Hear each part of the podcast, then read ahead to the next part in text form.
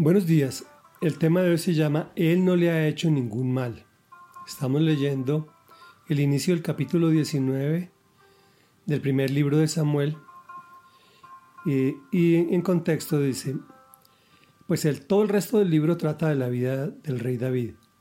Ya fue ungido por Dios, ya mató al gigante, estaba al servicio permanente del rey Saúl, quien celoso de su éxito ha intentado matarlo dos veces clavándolo con su lanza en la pared, por lo cual escapó una primera vez, lo humilló y engañó, lo casó con su hija Mical y exigiéndole que mate cien filisteos con el objetivo que esto lo asesinen, pero el Señor lo respalda y exalta.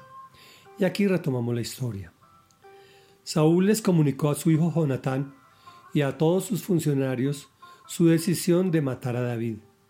Pero como Jonatán le tenía tanto afecto a David, le advirtió, mi padre Saúl está buscando una oportunidad para matarte, así que ten mucho cuidado. Mañana escóndete en algún sitio seguro y quédate allí. Yo saldré con mi padre al campo donde tú estés y le hablaré de ti. Cuando averigüe lo que pasa, te lo haré saber. Jonatán le habló a su padre Saúl en favor de David. No vaya su majestad a pecar contra su siervo David, le rogó. Él no ha hecho ningún mal, al contrario, lo que ha hecho ha sido de gran beneficio para su majestad.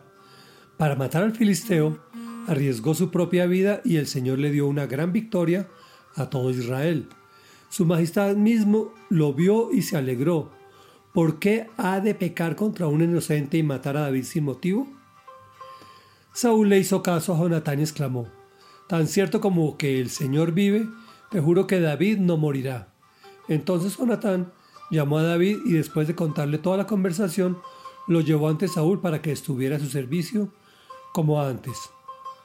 Volvió a estallar la guerra. David salió a pelear contra los filisteos y los combatió con tal violencia que tuvieron que huir. Sin embargo, un espíritu maligno de parte del Señor se apoderó de Saúl.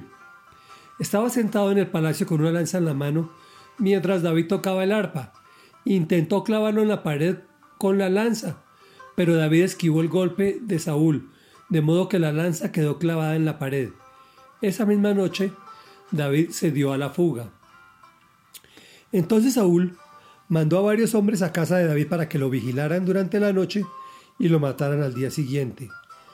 Pero Mical, la esposa de David, le advirtió, si no te pones a salvo esta noche, mañana serás hombre muerto. Enseguida, ella descolgó a David por la ventana y así pudo escapar. Luego Mical tomó un ídolo y lo puso en la cama, con un tejido de pelo de cabra en la cabeza y lo cubrió con una sábana. Reflexión. Puede que haya gente poderosa buscando hacerte mal, pero si Dios está contigo no tienes de qué preocuparte. También habrá quien interceda por ti, como lo hizo Jonatán con David. Sin embargo, los problemas pueden seguir. El enemigo envía hombres para hacerte mal, pero Dios envía personas que te aman para ayudarte. Ojo, cuando amas a alguien, valóralo, pues no es suficiente salvarlo. Oremos.